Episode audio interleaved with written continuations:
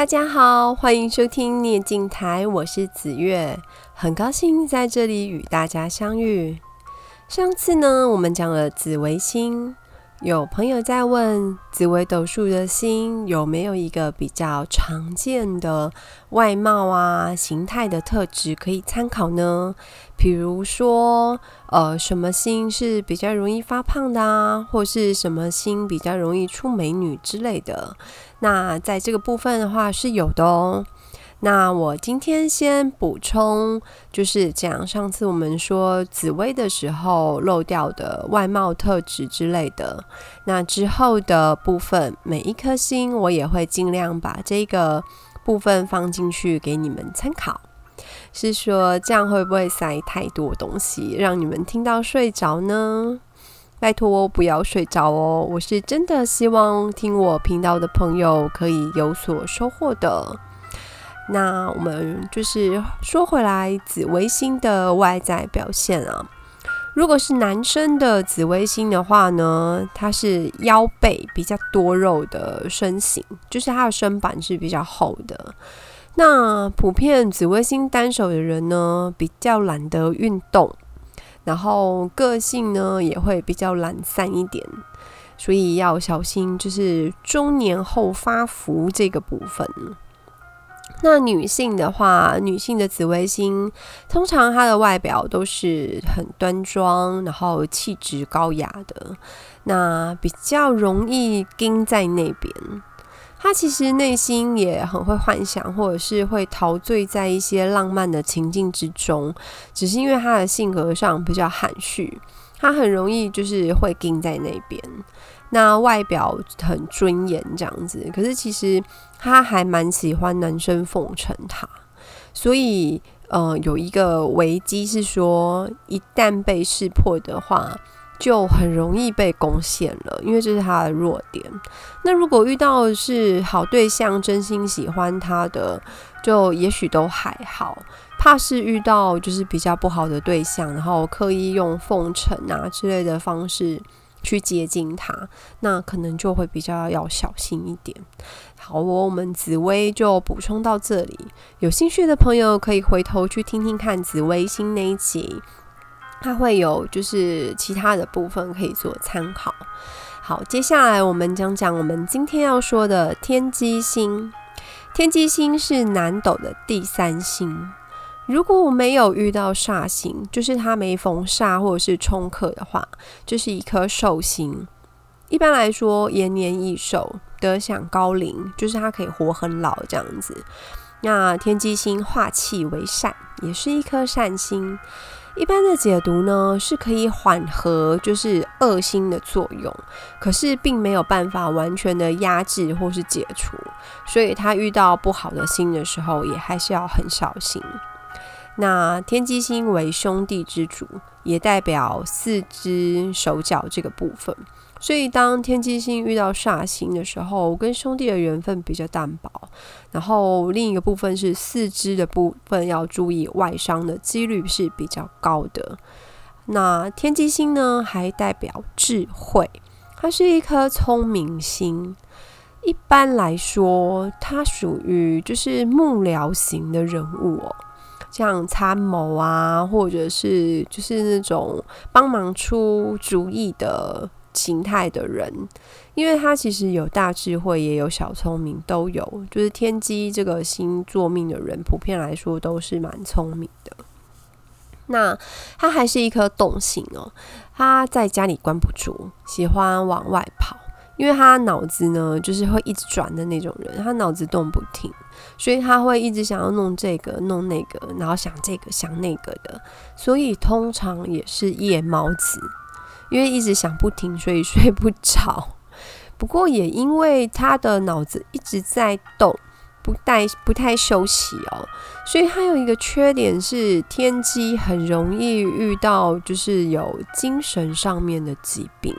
比如说，就是神经衰弱啊，甚至像忧郁症或躁郁症之类的，因为他的的思考太旺盛，想的东西太多了，呃，要很注意，就是我们脑子都是需要休息的，然后不要就是钻牛角尖了，因为这颗聪明心，它万一钻牛角尖的时候，就是真的是谁都拉不出来，因为他很聪明，他自己就在那里一直钻，一直钻，然后一直下套套给自己钻进去，哇，那真的是很难拉出来，那就会比较会有问题哦。再来，我们讲讲今天的故事。天机星的代表人物呢是姜子牙。你们有听过姜子牙吗？有人说，呃，姜太公钓鱼，愿者上钩，就是就是这个人。他也有一个称呼叫做姜太公。他是周文王的开国功臣，重要的参谋，重要的谋士哦。在《封神榜》的故事里面呢，他是呃一个神明，元始天尊的学生。那他天文地理法术无所不能，他基本上是一个很强大的人物，就是他的头脑非常聪明，然后所学会的东西都非常非常的多。这样，那实际上呢，真的有这个人存在哦。他在《史记》里面有记载到。就是姜太公姜子牙呢，他是中国的韬略兵法的始祖，他著有《太公兵法》或者是像《六套兵法》这样子的书，都是就是兵书谋略方面的书籍哦。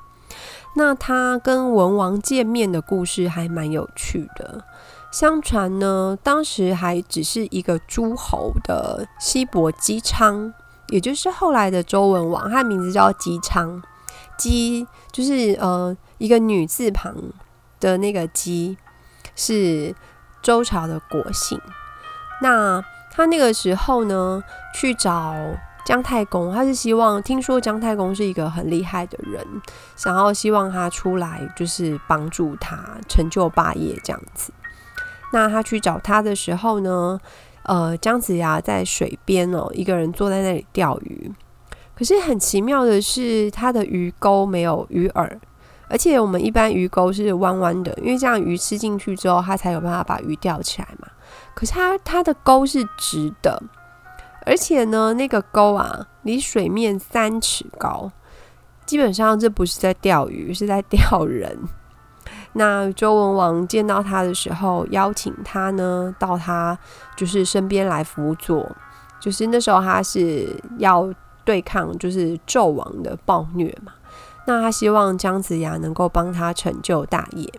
这时候姜子牙开出一个条件哦，说要他去帮忙可以，可是呢，要请周文王帮他拉车。要知道，虽然那个时候周文王还没当皇帝，但也已经是一方诸侯了，他的身份地位是很高的，要他拉车是有点大牌的举动。可是呢，周文王那时候为了要姜子牙帮忙，二话不说，马上答应，就请姜子牙上车。周文王就在前面呢，背起那个拖绳哦，一步一步的就往前走，开始拉车子。据说一开始文王力气很够的时候啊，他拖的那台车走了三百零一步，不知道他是累呢，还是踢到东西，他居然摔了一跤。结果我爬起来的时候，却拉了反方向，他又走了五百零七步。真的是你累了吗？这样，这时候他真的是走不动了。于是他对姜子牙说：“他拉车拉到这里可以了吗？因为他实在没有力气了。”那姜子牙下车来之后呢，向文王行了一个礼，说：“他那时候还是西伯。”他那时候他呃的称呼呢，还是西伯，还不是皇帝嘛。他那个姜子牙就对那个周文王说：“西伯刚才拉车走了八百零八步，日后呢开创的这国祚，就是开开创新的国家，他的国家的寿命呢就有八百零八年。那在周这一朝，真的就是八百零八年。”那周文王吓了一跳，要他拉车，原来是这个意思啊！于是他连忙跟姜子牙说：“请他再上车，让他多拉几步也好。”可是姜子牙拒绝了，他说：“这已经是天意了，再多拉也没有用了。”那有一个说法是说，周文王一开始是朝西走的，走了三百零一步。这是西周的三百零一年。这段时间他走得比较稳，可能因为那时候比较有力气，精神比较好，所以西周是比较安定的。那他摔了一跤之后，往反方向拉，也就是东边，所以后来的五百零七步呢，是东周的五百零七年。这段时间呢，已经是累了，所以走了步履蹒跚了。所以后来东周是比较不稳定的。先是春秋五霸，又战国七雄。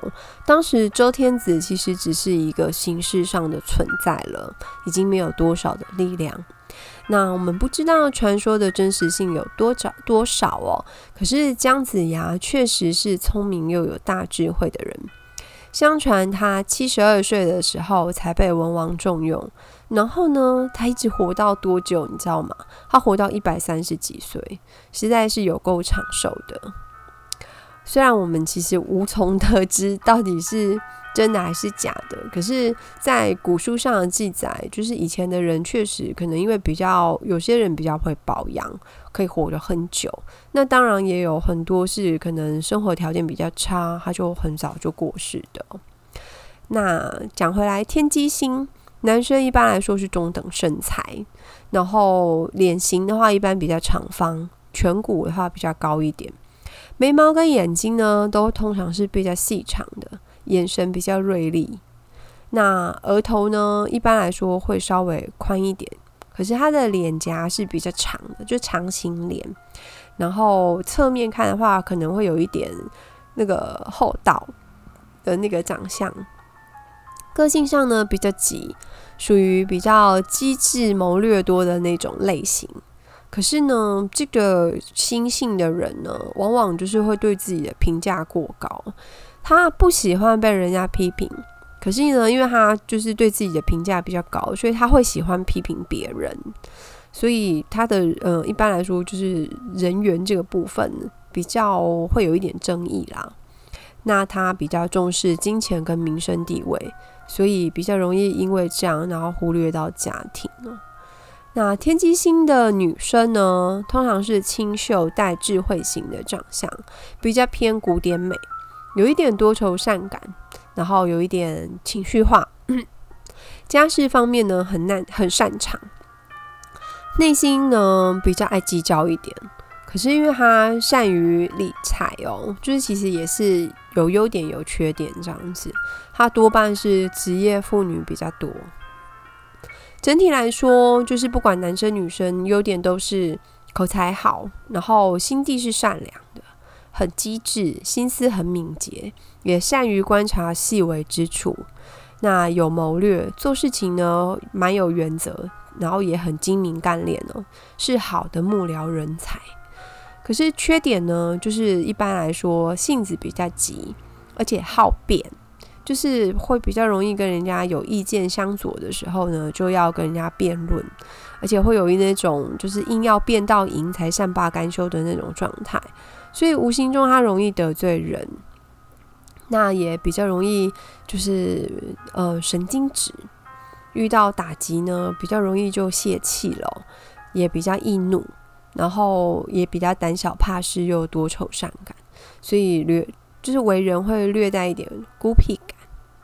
一般来说，天机如果遇到好的星，就是同宫哦，就或者是有组合，像天梁啊、禄存啊、文昌文曲之类的，那就会带给天机星好的影响，就是长寿啊、有特殊技能啊之类的。那我们刚刚讲到缺点的部分呢，会减弱，会比较少。可是，如果天机星遇到煞星，就是遇到像我们说擎羊啊，呃，或者是呃一些火星、铃星之类的，那它的缺点会被放大、加强。我们这个之后再讲新跟新的组合的时候，我会讲到哦。那我今天的分享就先分享到这边。喜欢我的频道呢，在拜托按上面的订阅哦。